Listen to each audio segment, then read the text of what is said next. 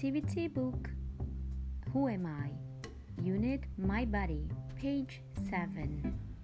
Mouth, foot, hand, legs, eyes, head, ear,